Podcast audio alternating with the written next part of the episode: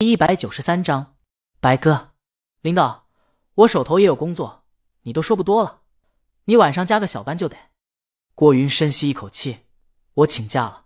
请假怎么了？你请假前没把工作安排好，你怪谁？他让郭云必须把方案给他。郭云不行，你说什么？郭云，我说我妈病了，我说我请假了，我说你自己弄，自己弄。操！他挂了手机，这是他第一次发脾气。可发完以后，并没有任何舒畅和喜悦，也没有得罪领导的忐忑。他拎着塑料袋进了医院。他妈妈坐在医生办公室外椅子上，身材变得矮小，不再是那个拿着笤帚追他三条街的妈妈。他双眼呆呆的看着一个地方，在他走过来的时候，看到他才回过神，眼睛有了色彩。他把塑料袋里水拿出来，让他妈喝点水。他们在等检查结果，他妈说大城市的人就是多，做个检查领检查报告都从早上等到下午了。他干巴巴的笑了笑，他没有坐下，靠着墙站着。在做检查以前，他觉得检查前等待的每一秒都是煎熬，恨不得赶快做检查，结果赶快出来，赶紧告诉他妈妈无碍，他赶快把心放在肚子里去。可现在，他害怕结果出来，时间一分一秒的过。他觉得有些压抑，旁边的人拿着手机看直播，《行路者歌》的节目直播正在播乐队准备时的画面。郭云听起来很聒噪，但他没说话。在这个环境里，谁不想找些事情投入其中，分散注意力呢？他妈也察觉到了，回头看了看他，斟酌一下说：“你四婶说张丽下个月结婚。”哦，郭云应一声。他妈还要说自己的事情要搞清楚，以后我妈。我出去抽根烟，郭云打断他。他妈说少抽点。郭云笑了笑，走到了外面停车场，点了一根烟，吐出烟圈，让烟圈在空中慢慢消散。他想，天上要有神明就好了，亦或者神明本来就有。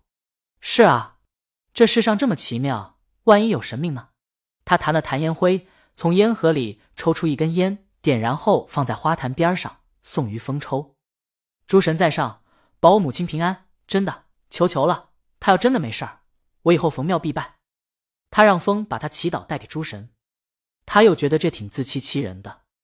在风抽半，他抽一根时，他手机响了，电话那头朋友问张丽下个月结婚，你去不去？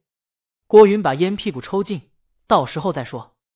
他把烟头掐灭，起身向医院走去。他的烦没有随风散去，反而更多了，在。行路者歌的直播间镜头对准了乐队，屋顶上准备好的乐队，乐队中的安远、新加入的狗子等人回头看向一个人，一个消瘦的男人从他们身后走出来，慢慢站在话筒前。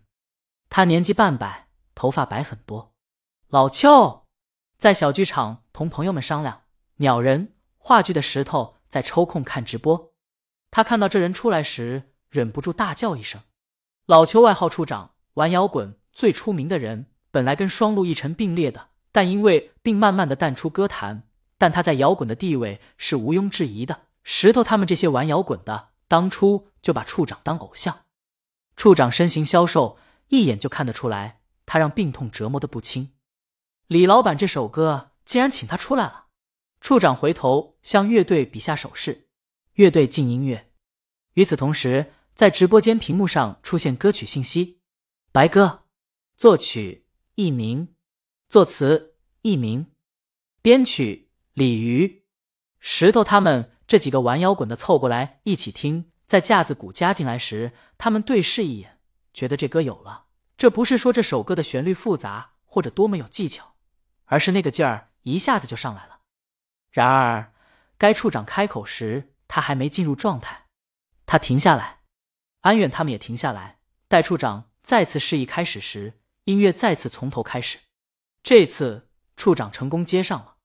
前方啊，没有方向；身上啊，没有了衣裳；鲜血啊，渗出了翅膀。镜头在很低位的位置移动，将处长身后的天空放大，就好像处长高高的逼近天空。他身形消瘦的样子和渐白的头发，如一只鸽子飞翔着，强忍着伤，逃离死亡这把猎人的枪。亲爱的母亲，挚爱的朋友。我会坚定好好的活，处长唱的很有感情，没有唱的很大声，也没有特别的用力，但却让人感受到了无比坚定向上的力量。直播间观众在想到他抵抗病魔的经历，一下子被感染到了。纵然带着永远的伤口，至少我还拥有自由。郭云回到医院后，听着旁边兄弟手机外放的歌声，竟然生出一股勇气，让他紧张和忐忑少了很多。他站在机器前扫码，等机器打印检查结果。他回头看了一眼妈妈，他站在那儿，眼睛瞟向直播间，想分散精力，却又余光瞥他。机器吐出检查报告。郭云虽然不是医生，可上面有检查的结果，他看了一眼，然后整个人大喜，仿佛有人刹那间把他从水里捞出来，所有压在他肩膀上的压力一下子放空了。他回头看他妈，挥了挥手报告单，想要说话，一时间不知道要说什么。嗯，旁边人外放《行路者歌》，直播间的歌声变得格外好听，让人在希望的歌声中想要飞翔。郭云和妈妈没有走，静静的听着。可这好像是歌曲结尾了。正在郭云遗憾时，忽然发现乐器不停，只是减弱，然后鼓点一响动，屏幕上镜头横移，李青宁出现在镜头中，他的手在钢琴上撒下一串音符，为这首歌注入灵魂的尾奏。钢琴 solo 响起，刹那间，郭云仿佛真的跟一群白鸽在空中飞翔了。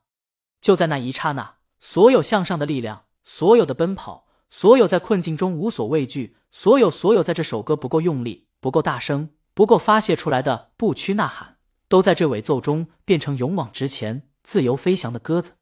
正在看直播的石头等人忍不住全体起立，许多沉浸其中的人。在听到这段神奇尾奏之后，觉得灵魂都被带飞了。镜头绕着李青宁转，阳光落在李青宁的肩膀上，在钢琴洒下一串光影。她的长马尾、干净的面庞、简约的链条耳环、白皙的脖子、挺拔的身姿，还有帅气的白衬衫，在这一刻都有了光泽。在钢琴向上如鸽子飞翔的音符环绕下，他变得不止美艳，而且帅气的无与伦比。操！再看的江阳站起来，这是我老婆，我老婆。他骄傲的向全剧组的人宣布，然后他让周浩早点下班。拍什么拍？有什么好拍的？赶紧开车送他去大厦。什么恐高？他要飞。